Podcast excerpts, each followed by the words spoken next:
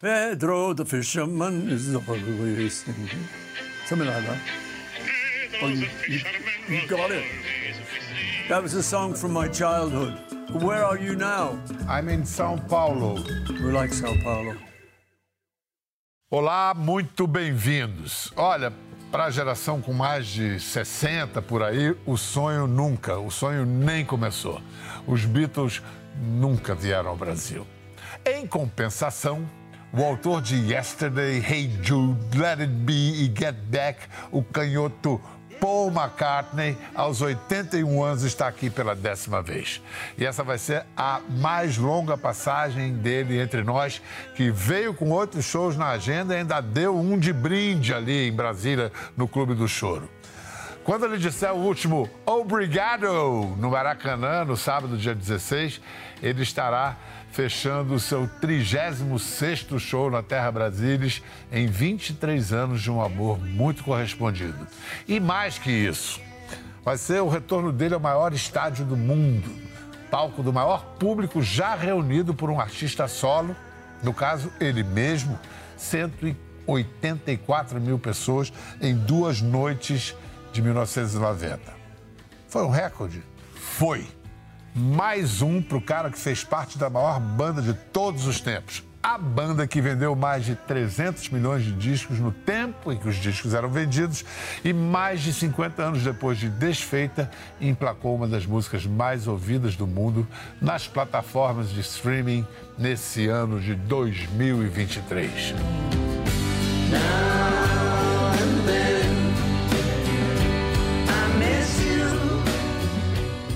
Mas quer saber?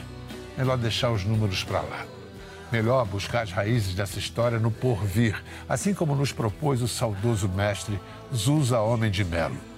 No futuro, ele, Paul, será visto como um criador no nível de Mozart em sua própria época. E por sua época, entenda-se a vida de todos nós. Da década de 60 e o advento da cultura pop e as revoluções da contracultura, da reinvenção da década de 70 à sofisticação adulta dos 80, dos videoclipes aos mega shows em estádios das décadas de 90, 2000, 2010, discos, livros, filmes, roupas, gestos e ideias que formaram nossa identidade de cidadãos do mundo.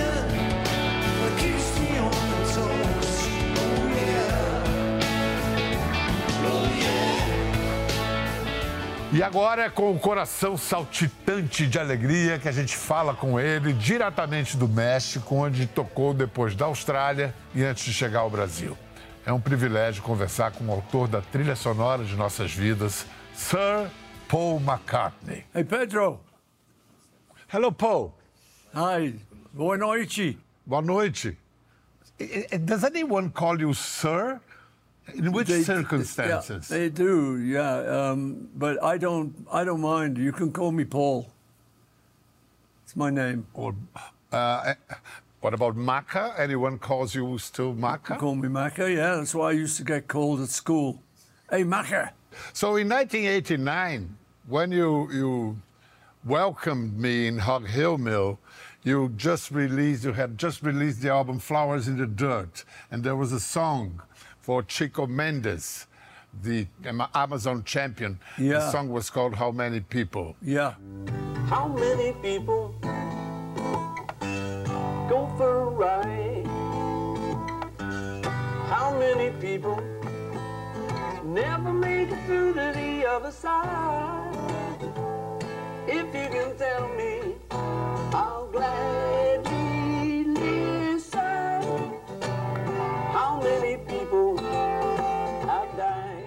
But then, 35 years ago, climate change was regarded as a possibility. Yeah. What uh, do you reckon we did any progress from then to nowadays? Yeah, I think so. You know, it, progress is slow. It takes forever. And if you have a good leader in, then he can maybe help. So let's hope that uh, you, the new leader is good on uh, climate change and uh, eco matters.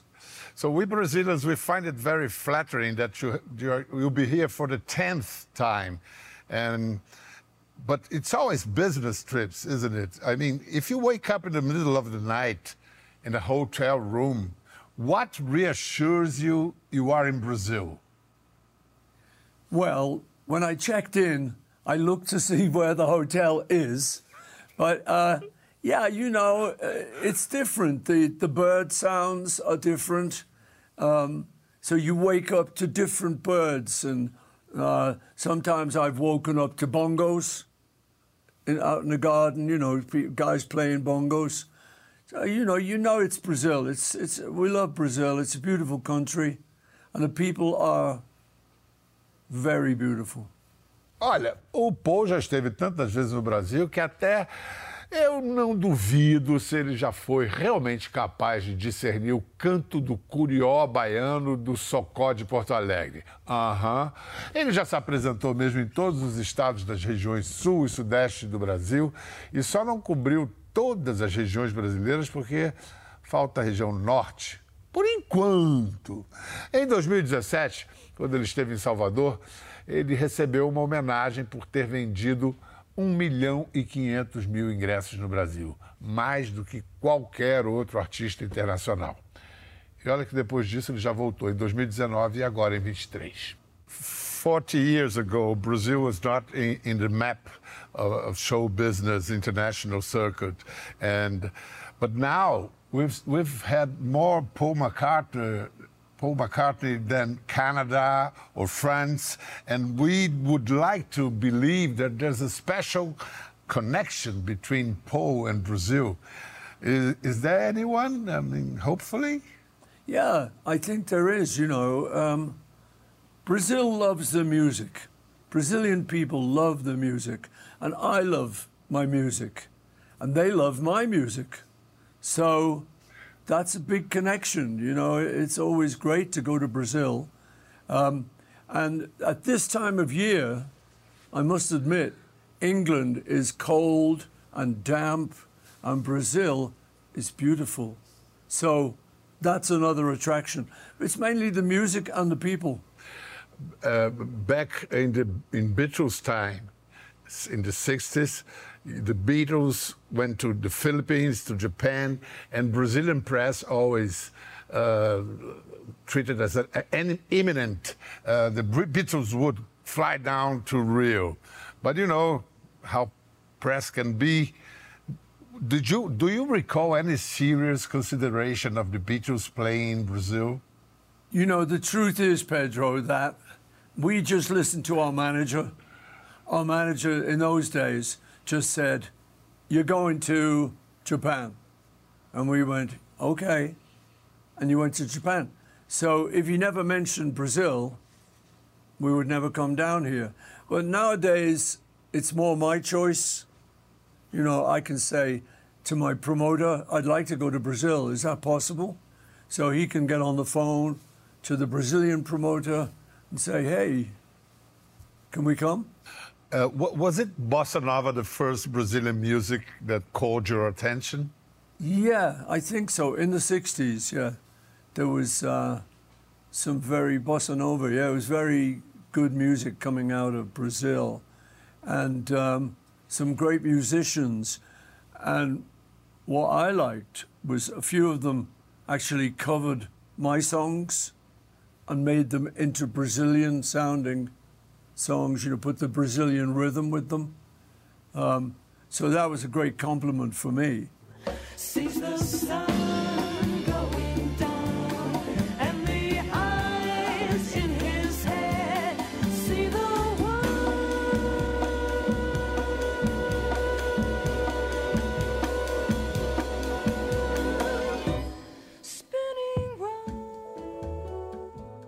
and uh, and then we heard like you say, bossa nova, and um, yeah, it was very, very popular.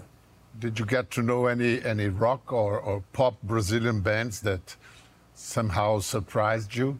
I mean, I've heard Brazilian bands. I, I saw, I'm, I'm not, I'm going to even forget his name now, but I saw a guy in New York who was really good. I loved his music. Um, but yeah, so I've seen a few Brazilian bands, and they're very good. You know, like I say, you love music in your country. We do. So if you love music, you, there's a good chance you play it well. And Brazilian bands are great with rhythm. You know, we, we, we are Brazilians, we are sort of proud that you, we have two nationals connected somehow to your story. The first one was a lady called Lizzie Bravo. Lizzie Bravo was a teenager that kind of squatted outside Abbey Road Studios. Day after day, she was there. Till once upon a time, you yourself came out and asked, Is anyone here able to sustain a high note? And then this lady, Lizzie Bravo, and another English woman, they did sing Nothing's gonna change my world. Yeah, and I she remember was that. between John's microphone and yours. I remember that, yeah. That was great. And, you know, we just wanted someone to sing that refrain, and they did it very well. Girls were good.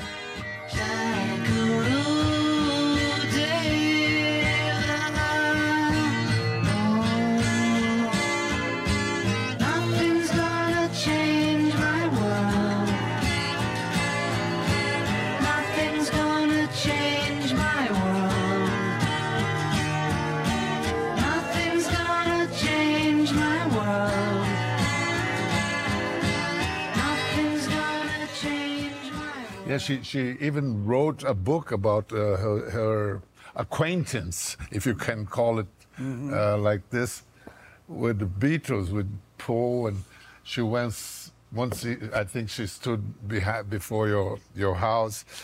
That's Lizzie on your side. Yeah, there she is.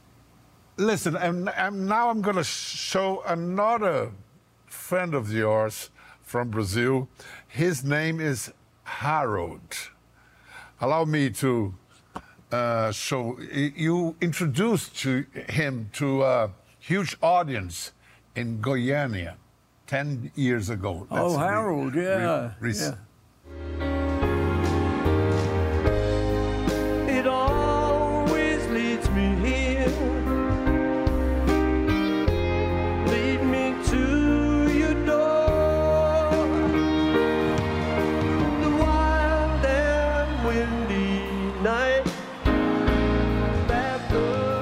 You see my little friend? He's called Harold. Hello, Harold. Hello. Say hello to the people. Hello. this is a first, I must say. Okay. This great. was definitely a first. I think what happened was the um, all those grasshoppers were on the screen. Uh, they were attracted by the lights, so there were millions of them on the screen. And um, then we did "Live and Let Die," and there was a bang, boom, and they all flew off, and a lot of them landed on me. I had to keep going. Now, luckily, I don't mind. I'm not one of those people who's scared of bugs. You know, so I kind of liked it. And I was, hey, we got quite a relationship. got, yeah, we, we could see it showed. Do you often get emotional on stage? Sometimes, yeah. Um, I remember some occasions. Um, I think it was in Brazil too. There was a, a tall man who was obviously the father, um, and black hair and a beard, and uh, he was a good-looking man, and he had um, his daughter with him. He had his arm around his daughter, and I think I was singing "Let It Be." and they were looking at each other. You know, she was looking up at her daddy, and he was looking down at her, and it was very loving, the look, you know. So it got to me. I happened to be watching them, and I felt the emotion. It was very beautiful. You know, I'm a, I'm a family man, so I love that. I always thought that you up there in the, on, on the stage, you would look to nowhere, and but then you, you, you pay attention to these kind of details and Yeah, sometimes. So you- you- you- yeah, sometimes you can see one or two things if the lights light them up. You see one or two people probably near the front, but it's uh, it's nice, you know. It's just just uh, it makes gives you a connection with the audience, and this daddy and his little girl was was very special for me. I've I've remembered it since then. For instance, when you played for the first time in Brazil, it was a record breaking attendance to a concert. You played for more than 90,000 people each night.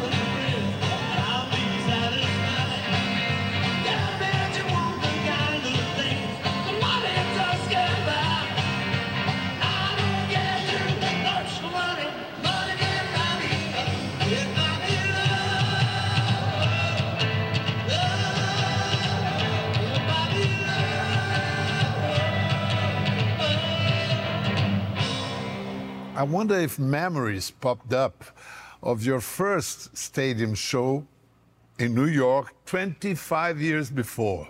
Uh, Shea Stadium, yeah, Yeah. was the first big stadium show that we'd done and that pretty much anyone had done. Um, and it was very special because the audience was great, but the sound system was so bad, we couldn't really hear ourselves. It was just, "Ah!" But it was kind of exciting. But, uh, but then we got a better sound system so we could hear ourselves. Probably you're going to have a better sound quality now in your return to Maracanã 30 years later, now from the first time. Uh, it's an absolutely sold out gig. Is there any special meaning for this uh, Maracanã revival, the, the new gig there? Yeah, I, I, we have all of us on, on the tour. We have uh, a lot of memories of, of that show because we came in a few days before, and the weather was really bad. It was like storm clouds, and it was raining all the time. And we were looking at it. We, I was saying, "What's the what's the weather forecast going to be?" And everyone said, "We don't know." So I was at a press conference, and all the journalists were asking Paul, "What are you going to do? What are you going to do when it, if it rains? And what are you going to do?" I said, "It will not rain." Now, I didn't know, but I just said, "It will not rain," just being super confident. And um, about an hour before I went on, it stopped raining. So my crew were all, "Oh, I love it," you know. Oh, Praise be our prophet. Yeah. So anyway, but but then the show itself was very magical, and like- like you say, loads of people. I think we still hold the record for. I think uh, there was 184,000. There's a lot of people. you do. And what I liked was some people of, of mine who went in the crowd and watched them said there were people making love in the crowd. I missed that. I would have liked to see that. Ooh.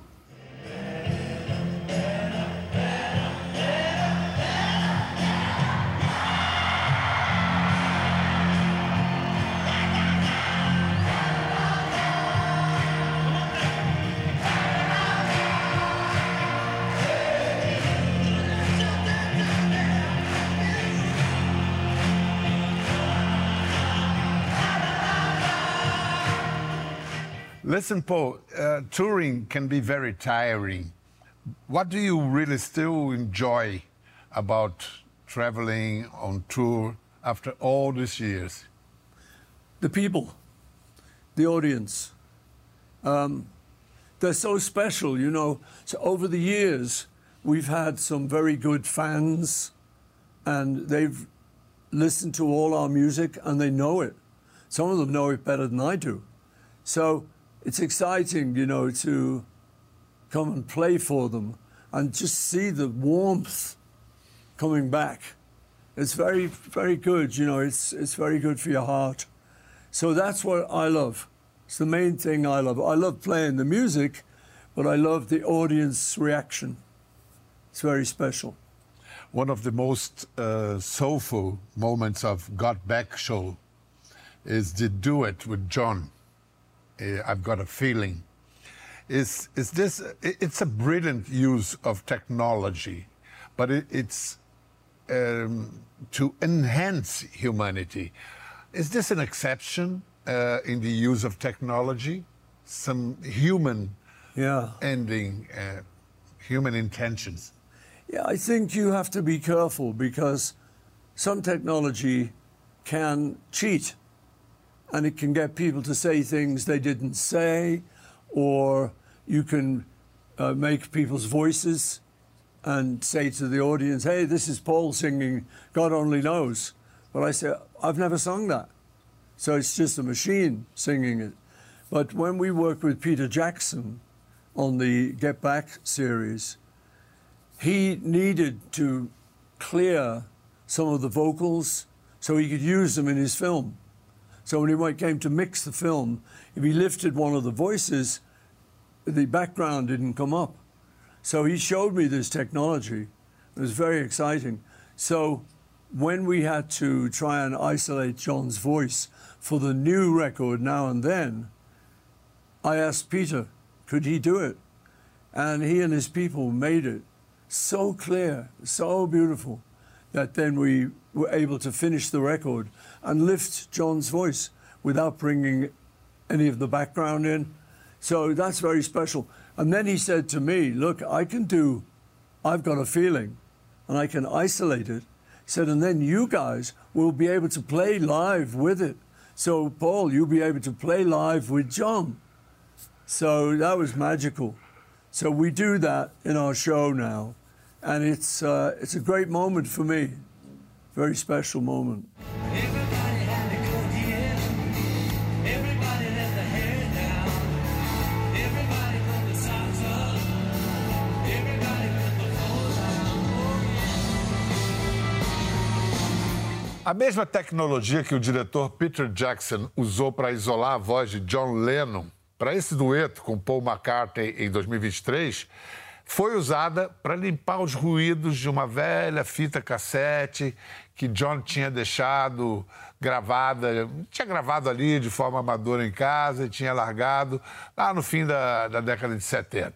Pois é, o John deixou a música para lá, mas o Paul Ringo e George trabalharam nela em 1995, mas só agora, com With a Little Help, com uma pequena ajuda dos computadores, os dois Beatles sobreviventes completaram Now and Then.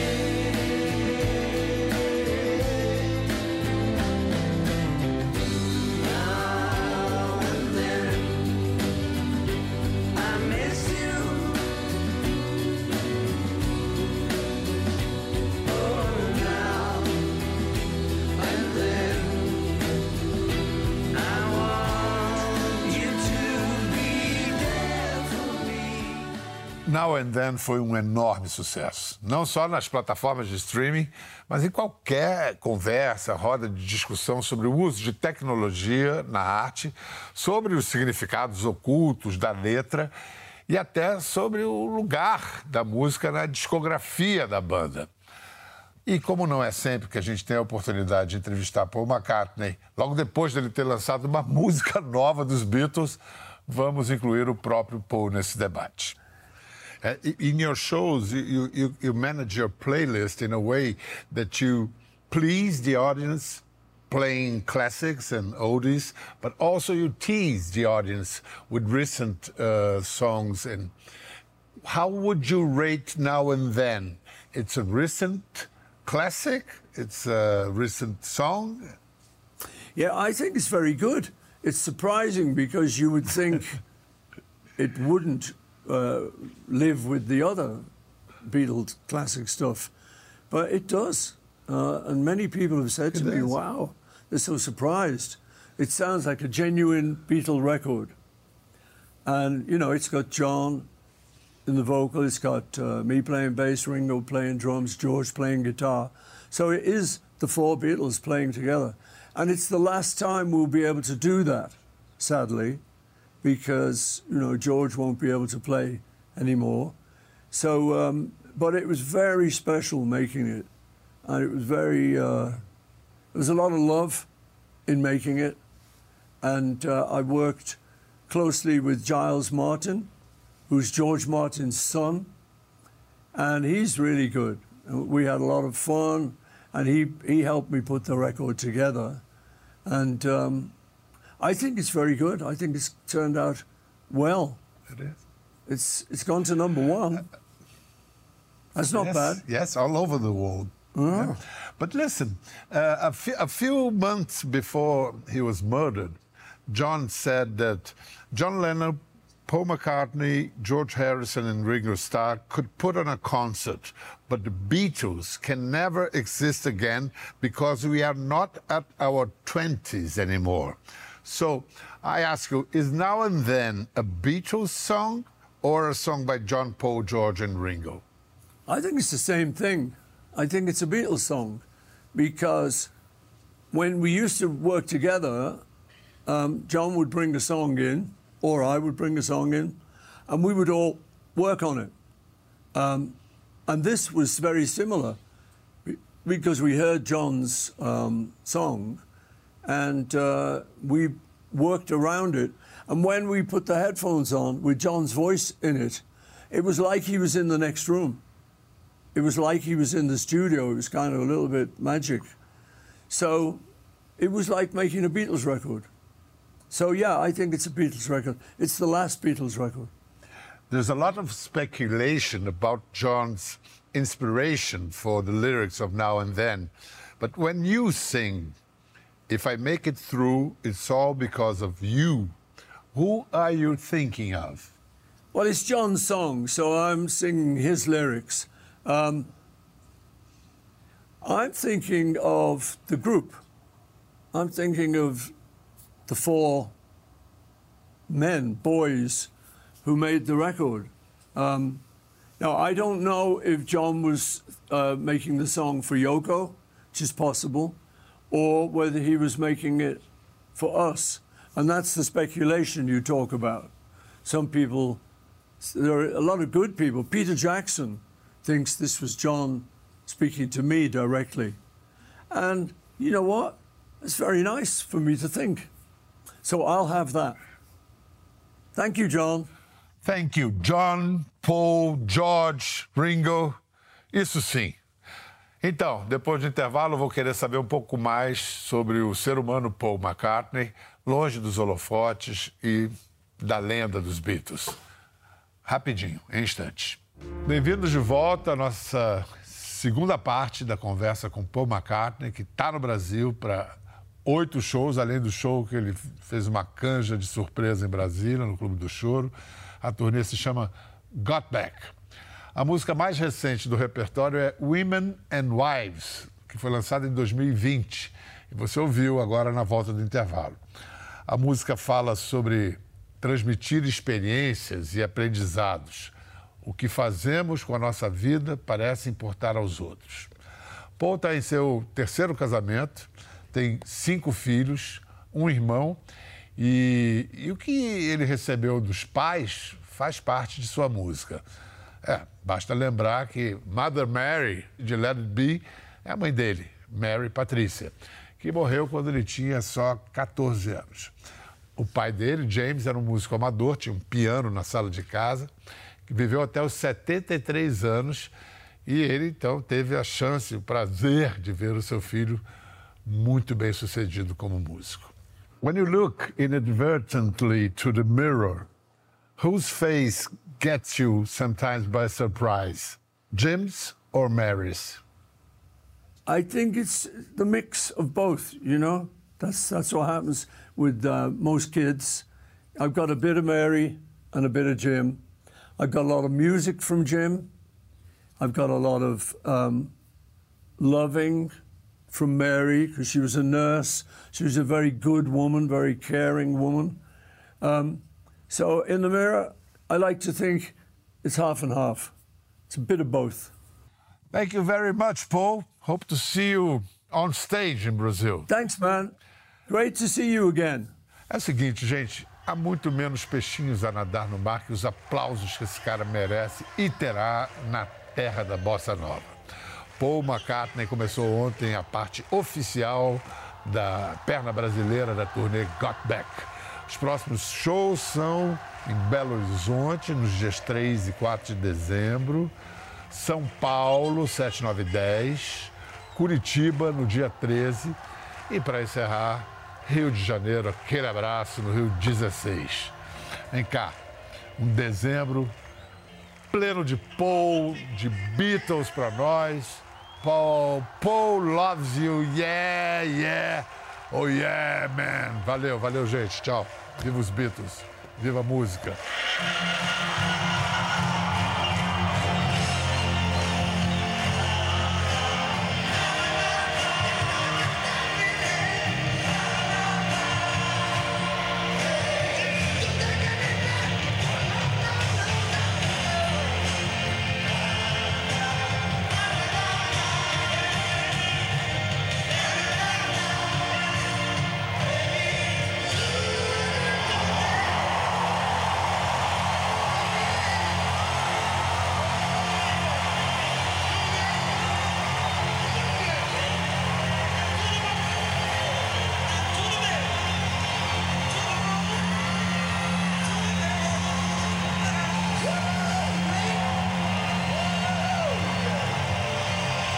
Curioso para ver as imagens do programa? É só entrar na página de conversa no Globoplay. Tá tudo lá. Até a próxima!